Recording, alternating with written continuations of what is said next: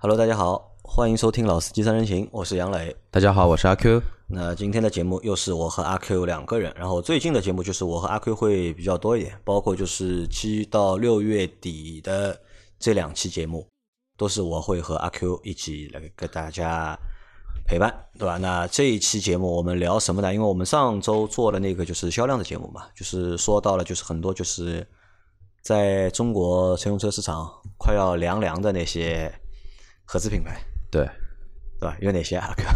快要凉凉的，啊，我们先说几个已经凉掉的一些，已经凉的，已经凉的是凉是凉到彻底凉了没影了，还是没有了就没有没有了嘛，对吧？铃木没了啊，铃木没有了，退出中国市场。对，然后让我想一想啊，还有比较早的，像克莱斯勒，克莱斯勒曾经国产过，后来也没了。还有什么牌子在边缘试探？其实也是也蛮多的。菲亚特，菲亚特啊，菲亚特也走了，菲菲亚特也走了，现在。但菲亚特走其实走的有些悲惨，有些 对车子不错，车子不错，车子确实不错，就是可能那个对于国人的一些消费喜好还停留在十五年前的这么一个状态吧。但其实我觉得，就是中国市场还是蛮有意思的一个市场。就是你看之前凉掉的，就走掉两个品牌，包括铃木，对吧？铃木其实车也不错呀，对吧？铃木作为世界小车之王，对吧？他做的车其实我觉得每辆车都很经典，而且都很有特色。但这些车就是不适合中国的就是消费市场，然后退出了中国。嗯，这句话我觉得应该分两部分说吧。因为第一点的话呢，你说它完全不适合吧，其实也还行。因为像我去年在重庆玩了一段时间嘛，其实重庆地区，然后包括四川地区很多的一个铃木的小车在，我只能说，因为当年厂在那里。因为铃木的那个车型嘛，它其实有一个特点，它没有与时俱进。它现在像大众也好像通用也好像那个哪怕现代也好，就是说不管是欧美车企还是那个欧洲车企还是韩国车企，它都会为中国特地开发某一款车型。但铃木的话呢，还停留在很早以前，它就把老的一些技术一直用，一直拉皮再拉皮。有新的技术可能到现在为止你有吧，有但是不多，好像印象里也就超级维特拉。还有那个长了比较难看的风雨，风雨嘛又是 S X Four 的一个继承者。那这些车型其实我觉得就是除了你说的，就是技术比较落后，或者是技术更新的不快，就车款比较。还有呢，就是车型，其实他们的车型其实也不太适合就是中国的消费市场。对，因为中国消费市场还是相对比较喜欢就是个子大一点的车，对吧？我们有一期节目不是聊到那个嘛，聊到十年前的 B 级车，就是现在的 A 级车。就是已经从 A 变成 B 了，他们还在做 A 零啊？对，因为中国的就是这个汽车市场车型啊是会发育的，对对，每过个三年或者每过个五年，车都会长大，对，吧？都会长大一点。你如果长不大的话，对吧？这个车型如果不能够长大的话呢，会被这个市场会淘汰掉。那这个是已经凉掉的，对吧？那我们来说说现现在目前啊，就是我们我们这有个范畴，就是我们把就是十年前，因为十年前我们刚长大嘛，对吧？就零九年啊，零九年。零九年其实我已经蛮大了，已经。要不零要不 零五年零六年吧，我们就算零九年，就就就十年前吧，就十年前那些就相对来说就比较热门的、比较热销的那些就是合资品牌，对吧？有哪些？然后那些车到现在，这些品牌到现在可能就是越来越不好了嘛，对，销量越来越差。因为我们在做就是销量节目里面，就是我们一直其实一直盯着就那个说嘛，会一直盯着福特说，对，福特可能是一个就是最大的一个就是。例子，或者是凉的，就是最让人惋惜，或者是凉的最让人就是觉得没有理由的啊，对的，有点不可思议的这种感觉，对吧？我们先来回忆，回想一下福特。福特就我看了一下数据啊，福特在二零一八年它的一个总销量是三十八万台，就三十八万出头一天。那作为就是福特因为一个百年的一个美系品牌，对吧？在中国只卖了这样的一个销量，其实这个是很尴尬的一个数据，因为通用的话是超过。一百万台的，这个没有对比，没有伤害，没有对比，没有伤害。而且从产品力上面来说，其实觉得福特的产品力不比通用差。啊，我觉得其实每一款车都比通用的车要产品力更强一点。让我们回想一下，在在十年前，福特有哪些车型？十年前啊，十年前的话，其实当年的话呢，福克斯已经卖了三年了啊。福克斯已经当年的福克斯一款就是热销的车型。当年福克斯也是爆款，而且那个十年前的福克斯应该正好是碰到一个它的一个，呃，当年的 facelift，当年的一个小改款，就是从三角灯，当年的福克斯是应该是二代，二代升到二点五代，虽然那个动力还是一点八跟二点零自吸的，但是样子稍微好看那么一点点了。那么像当年福克斯算一台很火爆的车，对吧？然后它的 A 级车里面有一台小车是那个嘉年华，嘉年华对吧？嘉年华也是一台就是卖的。当年算卖的不错的一台车，对，而且嘉年华现在已经完全凉掉了啊，现在已经停掉了啊，已经没有没有看到了，对吧？这台车，然后后来有了那个福睿斯，福睿斯是几几年有的？福睿斯挺后面，福睿斯要把这个时间拉到一二年，一二年，它算一个就是中国特供版吧，对，对吧？然后它还有它的 SUV 车型，SUV 车型有那个翼虎，翼虎，对吧？翼虎一出来的时候，其实先是翼博。翼先是出来翼博，先出来翼博，翼翼博是小的那台对吧？对，翼博是一三年出来的，然后翼虎的话，我看一下，翼虎的话也是一三年，它一三年出了两款翼虎跟翼博，一大一小嘛，而且当年的小型 SUV 市场基本上是没有的，就是没有竞争对手，当年也就昂克拉，昂克拉，创酷还没出来，创酷没有，然后再勉强勉强把那个铃木的那个天宇 SX4 算在里面的话。也就三四款车型嘛，还有几个小的牌子就不说了嘛。所以说当年的昂克拉和那个翼博是卖的非常好的。我到现在一个同学开的还是翼博。那还有我们漏掉了一台车，还漏掉一套它的就是福特的蒙迪欧。但是蒙迪欧的话呢，在零九年的话的话呢，它还是用老款的，因为零六蒙迪欧是最经典的那一代嘛。因为蒙迪欧这个车型从零四年进中国，然后一直到一三年，其实在。正式做一个改款，其实是一二年年底到一三年那个年头那个时候才正式做了一个换代，合上有九年、十一年、九年这么一个时时这么一个时间段了。所以当年的一个蒙迪欧其实并不是这么这么的一个我们说优秀的这么一个车型吧。那到后面还有就是多了很多就是 SUV 的车型，对吧？锐界啊，锐界是一五年出的，一五年那个时候是打汉兰达。然后后来又出了一个打皇冠的，打皇冠的那个叫金牛座。然后前两天在群群群里面，我误误以为一个小伙伴的锐界是那个蒙牛，呃，是金牛座，因为内饰都差不多嘛。然后也是一五年再出的。其实说说这几个车子，我觉得都还不错。从就是从十年前看的话，这些车型啊，我觉得都是一些就是产品力都比较过硬的产品，而且在当年他们卖的也都非常好。但是换一个角度来说，就是到十年过后到现在来看的话，但好像这些车型就不行了，对吧？就卖不动了，对吧？虽然里面虽然说有换代的，有改款的，但是换代之后改款之后，好像没有一台车是能够就是拿到一个比较好的销量，这个也是非常可惜的一件事情。因为我看了一下，就是一八年嘛，福特的销量是超过三十八万台嘛，但是一九年一月到五月累计才销售了就是八万台不到。就六就五个月时间，你只卖了就是八万台，对吧？如果如果算换算一下的话，可能你就是二零一九年的话，一年可能二十万台都超过不了。这个要比就是一八年还要有一个就是百分之三十左右的就是下滑。那这个就是可能就是我觉得这个算一个就是凉的，就是最明显的一个品牌。其实我觉得真的蛮蛮可惜的，因为我也算是开过一段时间的一个福特的车嘛，包括它全系的车子也其实挺喜欢的。你说它几个车子几个车型，从嘉年华开始，哪怕到最大的那个金牛座和锐界，你说它有硬的槽点，其实还好，其实真真真的还好。但是我觉得福特还有一点就是，我觉得随着这几年的一个发展，它有一个弊端就是定价。定价还是一个艺术活，它不管是锐界也好，金牛座也好，就那种打高端的，它的定价永远是这个级别内，然后销量最好、口碑最好的那么一个品牌。但是的话呢，你你一旦这么定，跟他们做一个齐平，其实很多的一个，我觉得不是缺点的一个缺点就被放大了。比如说一直吐槽的做工，然后异响，但是美国车你说没异响吧，也不可能。真的，我觉得美国车没有异响的也不多。你说油耗高吧，美国车，我觉得不是美国车高，是什么车在市区开都会高，就是会被消费者拿放大镜去研究你这个车的一个缺点，然然然后再过来怼你，再来喷你说你这个车怎么怎么不好。你觉得是价格有问题？就我觉得不合理，定价不合理，这个是一个大方面。因为福特的车，哪怕到现在为止，所有的车定价都比较自信。还有一个就是什么呢？它车型车型的更新更新的速度太慢，太慢了。我觉得啊，太慢。我觉得反而是就是车型的就是更新啊，速度比较慢，而且就是更新出来啊，就是不太合中国消费者的胃口。这个问原因，我觉得算一个就是最大的原因。第二个，我觉得才是定价。产品线，而且它产品线，你说就是说，但产品线很丰富哎。产品线我觉得真的还可以。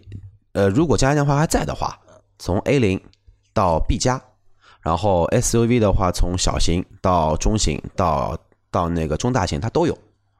而且就这一个产品线的话，基本上都是老百姓所需要的。就是不知道为什么它现在。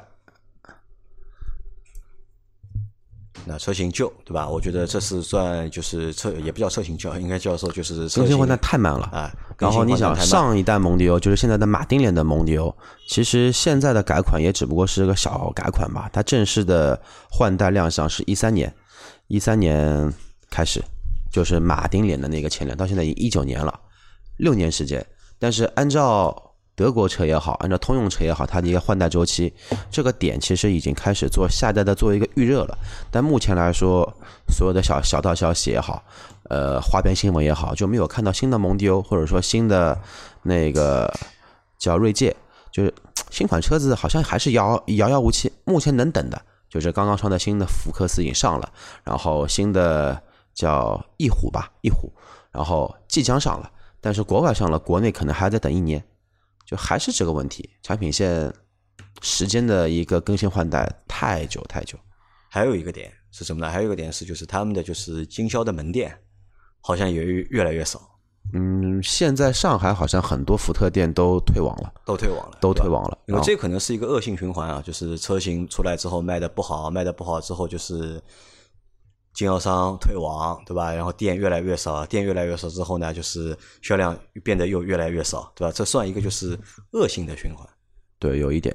但从技术层层面来说，福特也是比较早的一个把那个什么的旋钮式排档加八速的变速箱用到比较便宜的车上车上上面去。然后当年大众出来的那个 TSI 加 DSG，那福特的话呢，用那个 EcoBoost，然后去进行一个对标。其实光从动力直说的话呢，它技术还是有那么一点。但是这个就要说到什么呢？就要说到其实之前的福特下面还有沃尔沃跟马自达那那一会儿，其实到现在为止用的。那个叫福克斯啊也好，翼虎也好，它的平台呢还是之前的那一套东西，就一一直在吃老本。这一点也是我觉得它停滞不前很大的一个理由。其实也我觉得也是福特的一个苦衷啊，可能就是因为可能就是研发的就是费用啊有限，就是一直上不了就是新的平台，开不了就是新的技术嘛。而且当年的话，想一下那个福特下面有什么？有马自达，对吧？有沃尔沃。再加上福特自己，然后出来了这么一个叫联合的一个品牌，然后这些技术已经过去大概快十年了，到现在还是主流福特车在用的这么一些技术，这点也是包括动力，之前是一点六 T 加二点零 T，现在换了变成一点呃一点五 T，终于换新的换，但但它换三缸，然后中国消费者又比较忌讳这个三缸，因为一直可能说关键上面的一个问题没有把它纠纠正过来，二点零 T 的话其实还是比较老的一个动力。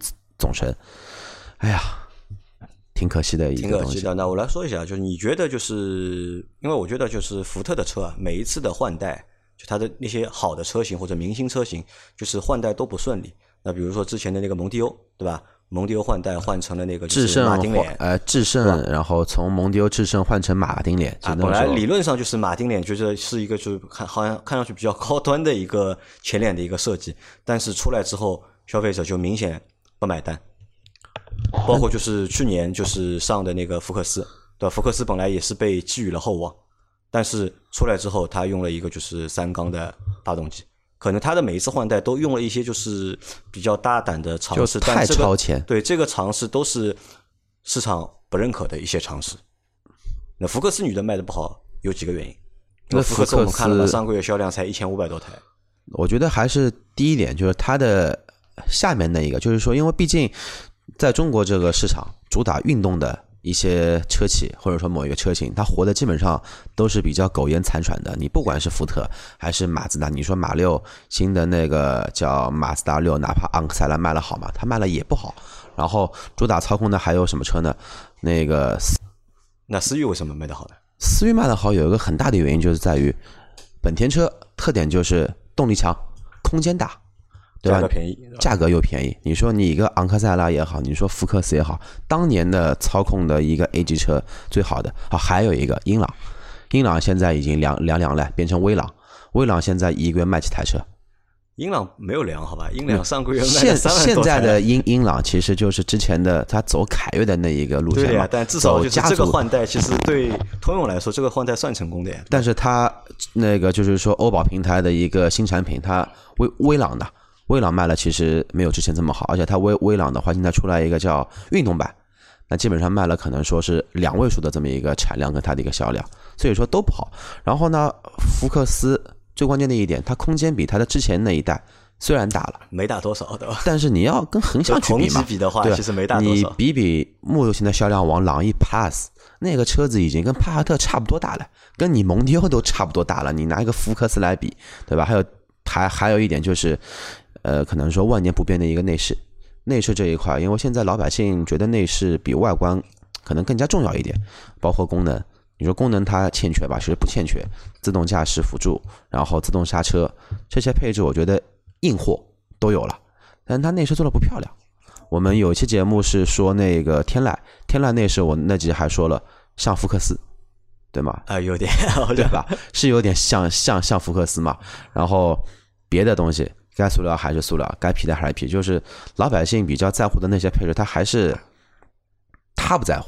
啊，就所有就是福特发力的点，都不是中国消费者感兴趣的那个点，对都，是打不到中国消费者的那些痛点嘛，对吧？对，但相反，在欧洲的话，好像这一代福克斯的销量确实不错，销量也好，口碑也好，都是不错。先排除中国造跟那个德国造的，但是在车型这一块的话，大家都是一样的嘛。但是怎么说呢，还是市场不同，更大的它的倾向性偏向于做欧洲市场，所以才会导致中国市场的可能说一个断崖式的一个下降吧。那所以就是福特算就是要凉凉的这个合资品牌里面最可惜的一个，对吧？那说完福特，我们再来说别的，就想一下，就除了福特之外，还有哪个品牌目前也凉了目前目前凉了，对吧？啊？要快要凉了，对吧？快要凉的，你给我个提醒，我一下子脑子没也是十年转转过来。前卖的很好的一个品牌，法国车，法国车啊，啊，法国车那标 P 致对吧 PSA 集团标志雪铁龙，当年的标致雪铁龙其实卖的销量还是非常不错的。十年前 C 四 L 上了吗呃，应该有了，应该？C 四 L 还有当年的，因为当年其实还有很多的出租车公司用的还是富康啊，或者说那个爱丽舍。对，因为当年的爱丽舍还在卖，所以说销量还有一个做支撑。还有什么叫哦世嘉？世嘉，啊十年前是有世嘉的，世嘉那个车赞不赞？还可以吧？我觉得对，就是除了方方向盘觉得不是很习惯，别的都还不错，对吧？还有一个它的 B 级车，B 车叫名字我一下子给忘了。C 五啊，还是 C 六？呃，C 六那个时候进口的，然后 C 五那个时候应该还没有上，或者刚刚上，我查一下。嗯，还有像那么说了，雪铁龙、标致、标致三零七啊，对吧？二零六那个时候换二零七了，二二零七这个大屁股实在是就感觉屁股上面生生了一颗瘤，然后三零七换成三零八，但是底子还是老的东西，只不过名字换一下而已。那个时候还有五零八吧，五零八，还有现在新的什么二零零八、三零零八、四零零八，好像都卖的不好。啊，我看了销量了，就标致在二零一八年是卖了十四万台不到，但是在二零一九年的一到五月累计销量三万台不到，就等于就是五个月只卖了三万台不到。包括我们在上个月的销量里面，我们也说了嘛，就是它的新车五零八也只卖了大概三百多台，是吧？这个也是 让人看不懂的一件事情。五零八这个车你去看过吧？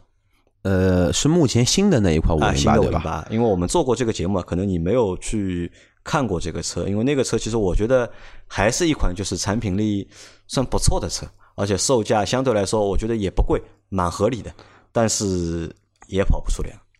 嗯，如果我是消费者啊，那么我会这么来考虑，因为标志的车子现在动力总成就两个，一个一点六 T，一个 1.8T 的扩缸版本，而且这个扩缸版本是基于 1.6T 它没有办法的办法，在中国扩了 200cc，做了一个所谓的高功率的版本。但你跟虽然说数据看上去还可以啊，一点六 T 有一百六十七匹马力，，1.8T 有二百一十一匹马力，但你现在像日本车的动不动 1.5T 就奔着200马力去的。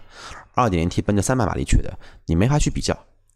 然后消费者先一看你这个车子发动机这么大一个车，一点五 T 呃一点六 T 或者二一点八 T，就我觉得很多人都已经打退堂鼓了。再加上就是这个样子，我觉得我觉得还是持保留意见吧。你说它车子线条还不错，我认可，但是从某些角度去看，就看它这个门，看它这个侧面，还是有些不协调。就法国车的美，你欣赏不来对吧？呃，其实还好像早期的塞纳，我觉得是不错的。哦，我想起来了，之前那个小区里面的邻居有开的一台车叫凯旋，凯旋啊，凯旋那个车是第一台什么叫中央集控式方向盘，所有的音响、喇叭、空调全部在方向盘上面，你方向盘打几圈你都不知道，就是还是这个问题太超前。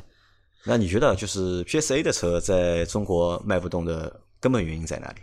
根本原因，呃，比较。老的动力总成的一个技术，还有就是法国车的一些，他们认为匠心的一个设计，就是不符合现在的之前的消费的一个理念。但这两年好像逐渐开始把那个观念给转变过来了。因为 PSA 我觉得和福特还不一样，因为福特前面我们说了嘛，就是比较大的一个原因是就是产品的更新迭代太慢了，太慢。但是 PSA 其实它出新车或者是换代的速度，其实相对来说还是比较快。它一直在出新款车，然后动动不动就出来一个。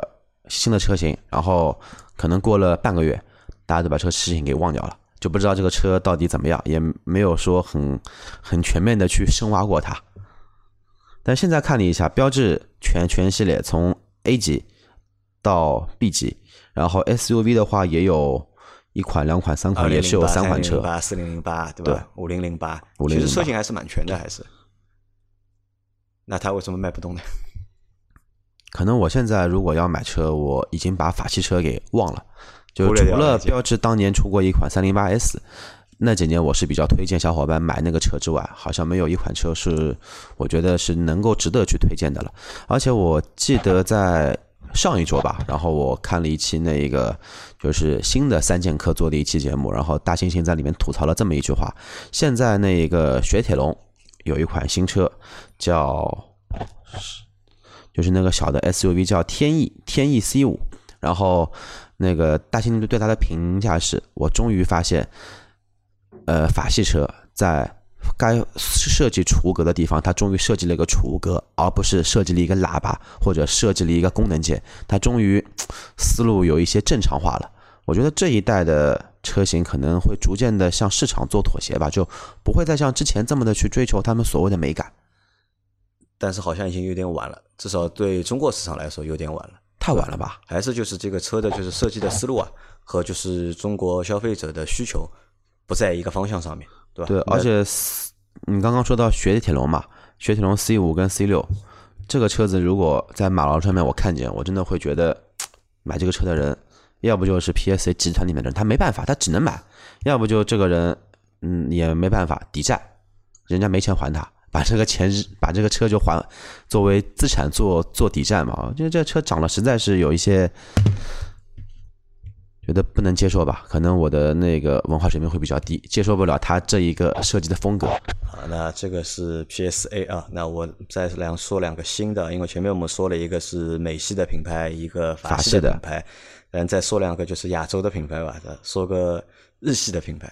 其实日系车其实在中国卖的一直很好嘛，除了之前就是退的那个铃木，铃木吧，因为铃木可能我觉得还是一个战略发展的一个考虑，放弃了就是中国市场，他把市场逐渐的往印度去靠了，因为印度毕竟也是人口大国嘛，往那因为那边的国情，目前来说，因为它的道路啊，它的一些可能说社会阶层的一个分布情况，它更加适合铃木这个品牌去做一个发展。其实，在中国的就是这个乘用车。发展的这个历程当中，有一个品牌是逃不开的，或者是他对中国的就乘用车的这个发展，就是做了蛮多贡献的一个品牌。什么牌子？三菱啊，三菱其实现在还在呀，只不过对两但一直被卖来卖去嘛。最早的，然后东南三菱那个时候卖翼神，再早的有北汽三菱卖卖什么的，卖欧蓝德，卖帕杰罗速跑，然后再早的就是什么长风。长风那个时候也跟三三菱来合作嘛，做什么？做帕杰罗，做 V 七三，做 V 七七。但是现在好像终于找了一个比较靠谱的东家，做了广汽三菱。但是广汽三菱做到现在，你说卖了特别好吧？就是一飞冲天这一种，好像也不至于。现在也就那个欧蓝德这么一款车型，属于主力。这次车展不是又出了一个新的那一个车型，叫什叫叫叫什么名字啊？啊，记不住的都是对出现在出的都是记不住的。但是我记住了那一个车的特点，就是它的后挡风玻璃跟十年前的普锐斯一样，它是一个掀背的一个后备箱，然后后备箱的话有有有有两块玻璃，一块大的，一块小的。那这个三菱，你觉得就是在中国一直没有发展好的原因是什么呢？因为三菱其实三菱的发动机技术，对吧？对中国的就是很多的就自主品牌的发动机都是起着就是很大的作用在里面的啊，对的，那我就觉得他的主业就是卖发动机嘛，就是卖发动机。对，他卖发动机够够赚钱了，他搞这么多的研发投资。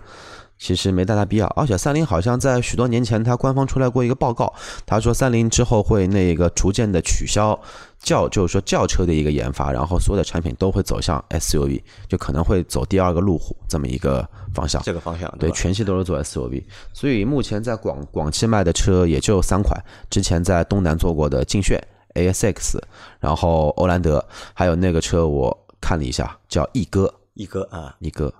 那还那还有二哥跟三哥嘛？一哥这个车好像老倪去试驾过的，他说这个车其实还可以，但是味道比较大。老倪现在是开什么车？味道都大，开什么车味道都大，对吧？对对对。好，那三菱那算一个，然后我们再说一个吧，马自达吧。马自达你算你觉得算一个就是正在凉的一个品牌吗？我觉得从销量来看，其实它不算凉。而且从产品线说的话，它产品线其实也蛮丰富，也蛮丰富，对吧？而且马自达马三、马六，对吧？对，SUV 有 CX 四、CX 五，对 C 还有 CX 八嘛。啊，我觉得马自达这么轴的一个品牌，它就是轴的定义是指什么呢？是指它居然肯砸这么多钱去搞自己搞转子的一个品牌，居然哪一天它灵魂开窍了，为中国市场做了一款 CX 四。我觉得这个是一件很了不起的一件事情，就这种牌这种牌子本身是，就是我想怎么做，它可能就比较像 PSA 的集团，像萨博，就是我就要去搞研发，搞最好的发动机，搞最好的操控，我不在乎你们说这个车好或者不好，然后就是典型的工程师的一个视角。哎，哪一天他突然之间晚上喝了一个茅台，突然想通了，他说我要为中国人做一台 CX 四，但 CX 卖的也不好呀。卖的不好是一码事情吧，至少来说能证明他正重视中国市场。但马自达，我们想，马自达其实在十年前，对吧，算一个就是很热门的一个品牌，对吧？大家要买运动的，要买操控的，对吧？在日系品牌里面，可能马自达才是一个首选，对，并不是本田。对，当年有什么车？当年其实是那个马三，马三，而且马三那个时候新驰应该是零九年应该推出来了，就是那个时候的换代的马马三。还有什么呢？还有啊，那个时候新驰还还还没有推，是二点零的马马三，还有进口版本的，还有 MPV 有两款，马自达那个五五，还有马自达八，对，八比五还要大一点。然后八的话，那个时候我记得印象很深的是一台 MPV 上市发布会。居然有一个评测项目是评测这个车的操控，就是让我觉得很想不通的一件事情。然后后来五跟八都凉了。还有我们这几天还在群里面讨论嘛，就是大家讨论就是阿特兹这个车嘛。但我听了就是有一个小伙伴他发他做了一个总结嘛，他觉得呢就是阿特兹这个车就是五年前的确是一台好车，很出色的一台车，对吧？就是它在五年前它的特色非常的鲜明，但是这个车阿特兹放到现在来看的话。其实它的所有的特点都已经不是特点了，已经可能其他的竞品做的都比它好。嗯，其实关键还是什么呢？我觉得那个外观还是挺不错的。外观，我觉得内饰这一块永远是就是说这种比较专注度比较高的一个品牌，因为它会专注到某一点去嘛，就可能说比较欠缺的一点。你像十年前还有什么？还有锐意，锐锐意也出来了。现在一九年。卖了好，还在卖的吧？不是说卖了好的，马三、CX 五、马自达六，而且它并不是说像上汽或者一汽一样在某一个集团旗下，它还分两个两个集团，它一它一共就这几个车，就这几款车型，它还要分两个。就是很多消费者，我之前也碰到过一个尴尬的事情，我去一汽马自达想看马三，但是被别人轰出来了，然后呢，我又跑到家长安马自达，我想看一下马三，再看一下马六，又被轰出来了。这个就蛮尴尬的一件事情，尴尬对吧？那你觉得？我问你个问题啊，就是马自达，大家都说马自达车啊，就是操控好，这个车你觉得操控到底好不好？嗯，什么车跟什么车去比？你同样是阿特兹去比，还还是说是拿那个 A 级的那个马三去比？如果你说去跟马三，就是昂克赛拉去跟同级别所有的那个 A 级车去比操控，因为操控这个东西呢，很很很宽泛，但是至至少来说，从那个运动的姿态，或者说转向的灵敏度、手感来说的话呢，其实是能排名，肯定说要不数一，要么数二，这个是肯定的。包括马六也是一样的，所以说。它的噪音才不是这么 care 它嘛，但路噪啊，排气管声音啊。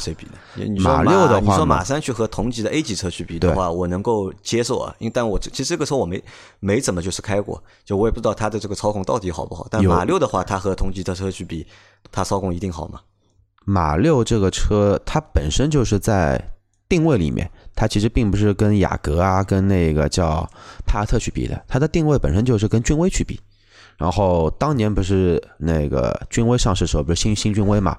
有一个有一个那个卖点叫弯道王比赛嘛？那个时候叫君威君威 GS 弯道试驾会嘛，就是拿君威 GS 吧？对 S 弯去做做比较嘛。然后当年其实还有就是马六也是主打操控的。你把这两个老对手放一起去比的话呢，那可能君威优势还比较大一点吧。那马自达卖不好的原因在哪里？因为它的销量是这样的，就二零一八年卖了二十七万多台，现在二零一九年一到五月份八万台出头一点，那么理论上就是今年能够卖过的大概过不了二十万台。我觉得去年卖了已经很不错了，对于这种品牌来说已经很不错了。就三十呃二二十七万台，对，我觉得它这个车能超过二十万台一年，我觉得在中国卖了还是成功的，成功的，非已经非常成成功了。它所有的车都有个特点，空间都不大，你不管是马三。马六、CX 五、CX 四，哪怕现在 CX 八去比，它的空间都不大。然后动力的话，无非就是这两款、三款动力：一点五 T 呃，一点五自吸，二点零自吸，二点五自吸。然后并没有什么然后了，就软了就。所以说动力这一块也是个弊端。然后变速器的话呢，虽然说大家都说变速箱好好好好，我开了那个阿特兹，开了昂克赛拉，我觉得那个六速变速箱确实好，但是毕竟它还是六速。因为中国人买车还是很多，先去先看数据，所以说为什么现在这么多的垂直的汽车媒体，它比什么呢？就比你数据，因为数据一拉就知道你什么配置有，什么配置大，什么配置小，然后大家看数据，再看价格，再去看车子。啊，这个马自达对吧？那马自达的话，反正我觉得马自达卖的不好的原因，还是你前面说的一点很对的，就是它是一个工程师的一个视角，对它。很偏执的一款车型，我觉得在这个年代还有这么偏执的车子，我们要爱惜它啊！这算一个就是有能力的话呢，去买一台啊，支持一下它啊。然后再说一下韩国车，韩国车的话其实就两个品牌嘛，现代和起亚。啊，其实还有一个双龙，只不过双龙进口。双龙，我觉得双龙这个不算，因为双龙因为上汽和它的那个项目其实。不成功嘛，对吧？其实他也没有成功把它带到中国市场来。那是再说一个起亚嘛，因为韩国品牌就一个现代和一个起亚。其实跟 PSA 一样嘛。但现代的话，其实卖的还可以，对吧？但是起亚的话，我看就是好像凉的速度也蛮快的。其实现在跟起亚、跟福特问题会比较像，它产品线拉的会比较多。然后你可以去看啊，然后起亚跟现在为什么会凉了这么快的很大一个原因就是，它跟什么比？它跟大众比。大众玩什么呢？大众玩多代同堂，然后现代也好，起亚也好，在中国的塞拉图、伊兰特曾经是三代同堂，但三代同堂的车在中国有吗？除了普桑那个年代，因为普桑其实就是帕萨特嘛，帕萨特 B 二、帕萨特、桑塔纳两两千，后来换成叫之骏，后来上 B 五，再加一个那个 B 六的迈迈腾，最多四代同同堂。他学大众，他搞了伊兰特。搞了那个叫悦动，搞了领动，搞了朗动，现在好了，伊兰特终于没了，现在就是领动、朗动还有悦动在卖，然后现在又出来一个新的叫伊伊兰特，还是三代同卖。其实这一个就有一些打自己的一个耳光，因为这种价位的车型，它在本质上不会有太大的根本上的一个区别，所以会导致一个问题，就是你这么大的研发资金投下去，可能卖的量还没有你的老款车型卖的这么多。那韩国车卖的不好的原因在哪里？韩国车卖的不好的原因就是在于国产车的崛起。国产车的崛起，对，因为当年韩国车走的路线是什么呢？走的路线就是我配置高，价格便宜，空间呢过得去，比那种什么马自达这种车肯定要大，但是呢又不会像那个就是说在同级别内的话算属于主流的水准，但不没有什么太大的一个特色。但是它皮实、耐操、修起来便宜。然后的话呢，故障率其实韩国车其实并不高，当年的。然后还有就是一个配置高，当年十万块钱，零九年的十万啊八万块钱，你可以买到一台在塞拉图三厢或者两厢带真皮、带天窗、带倒车雷达。但是当年你八万块钱能买到什么车呢？凯越，凯越什么都没有，而且发动机、变速箱都比你的那个韩国车都要差一些。那你有没有觉得就是韩国车卖的不好？当中有一个是品牌歧视的一个原因在里面。呃，这个政治原因嘛，我觉得这个也不算完百分之一百的政治原因嘛。因为我我们在群里面也讨论嘛，就是一旦就是说到韩国车，对吧？好像就是十个人里面九个人都会去 diss，就是韩国的品牌。对，这个是为什么呢？啊，我不知道呀，这个我也不懂呀。就是韩国车就好像就是从某些某几件事情之后，就这个品牌就是它它的一个好感度在中国。消费者这个心里面就降得非常低，但是我们回头想一想啊，呃，韩国车其实不没有像本田机油门事件，也没有像大众断轴门事件跟烧机油事件这么大的事件，其实是从来没有发生过的。但是跟它有有一点关系的，也就当年的萨德门，但萨德那个事情搞得会比较大，我们这边就不展开去讨论了。但那个事情之后，其实销量是断崖式的一个下降。你你会不会觉得就是韩国车在中国卖的不好？和这个就是品牌的歧视有关系吗？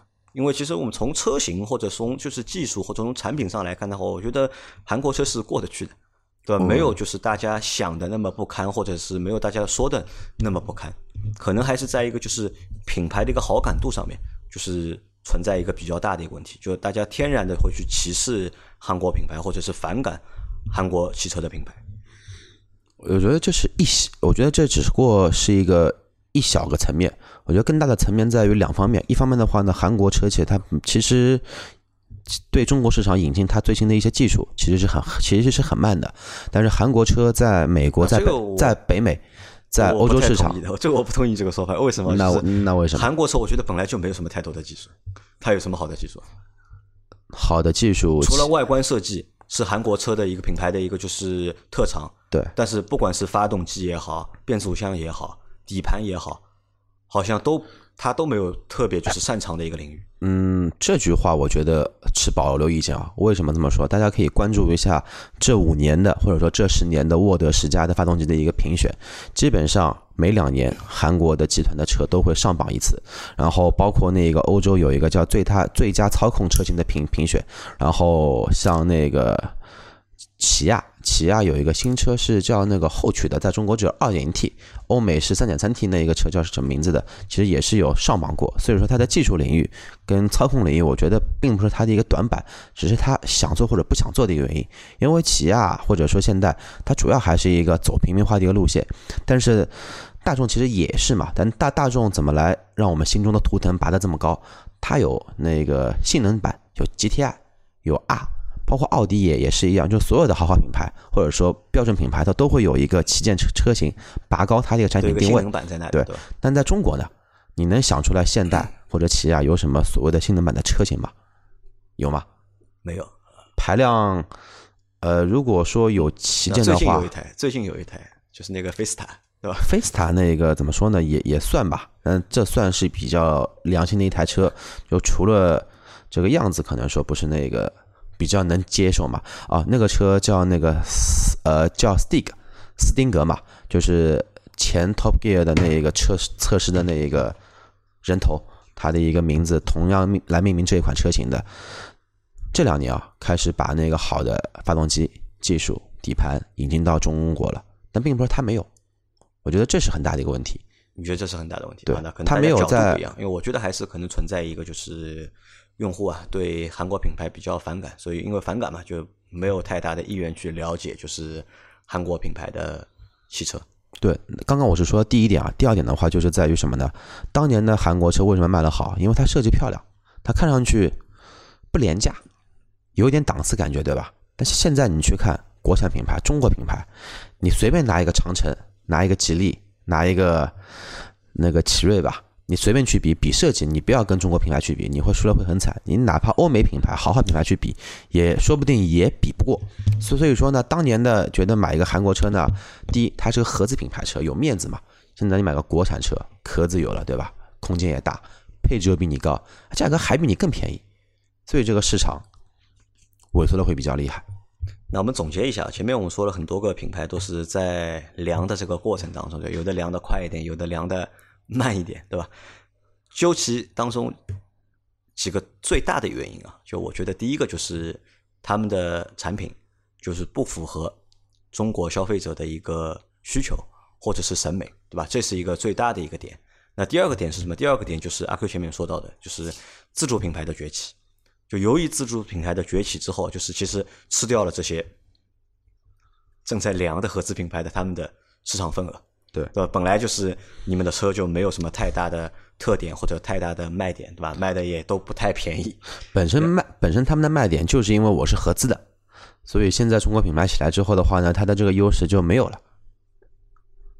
对啊，你觉得就二零一九年过了，因为现在只过了一半嘛，对吧？到一九年过了之后，就是这些车里面就是。谁会就是彻底凉掉？彻底凉掉，我看了一下，三菱现在在上升阶段啊，三三菱我我觉得凉不掉。对，三菱肯定凉不掉。我觉得可能会有偏差的。我觉得那个标志吧，我觉得标志可能会。我觉得谈不上天板定钉，因为标志其实在中国的产线工厂数其实是还是蛮大的。然后我觉得起亚今年比较悬，因为起亚到现在为止它没有什么比较好的车型。推出来，那现代，那起亚的 K 三嘛，对吧？卖的还可以啊，七千多台，上个月买了。起亚 K K 三，让我回忆一下这个车长什么样子啊？不要回忆了，我们上次不是看过了，没有什么太大特点嘛，对吧？也是记不住的一台车嘛。对，哦，今年听说那个起亚新 K 五要上了，新的 K 五，对，新 K 五，因为当年的三件宝嘛，然后基本上都完成换代了嘛，已经，就屌丝三宝，对吧？哎，那个这个话题又来了，就是我们之前做了，就是凯美瑞、雅阁。和天籁的就是三辆车的，就是横屏，对吧？那我们后面要去做屌丝三宝，对吧？因为新的迈锐宝的 1.3T 也上了，对吧？我们设个 2.0T 的好吧，不要是 1.3T 的。好像没有2.0，有啊，2.0T 有 2.0T 有，而且是可变缸的，可变缸，就叉 T 四嘛那个发动机。啊但是我觉得要试的还是应该去试那个 1.3T 的，对吧？屌丝三宝，对吧？迈锐宝，然后索八 K 五迈锐宝，现在是索九了，索九，现在索九，索索九啊，对。啊，那这个三个车啊，等于我们这期节目出来之后，又多了就是一个系列的节目可以去做，好吧？那我们这期节目就差不多就到这里啊。就是如果大家对这些要凉的品牌啊，你们有什么看法的话，那可以就是给我们的节目下面留言。如果我们当中有说的不对的地方，也请大家给我们指出，好吧？那这期节目就到这里，感谢大家的收听，拜拜，拜拜。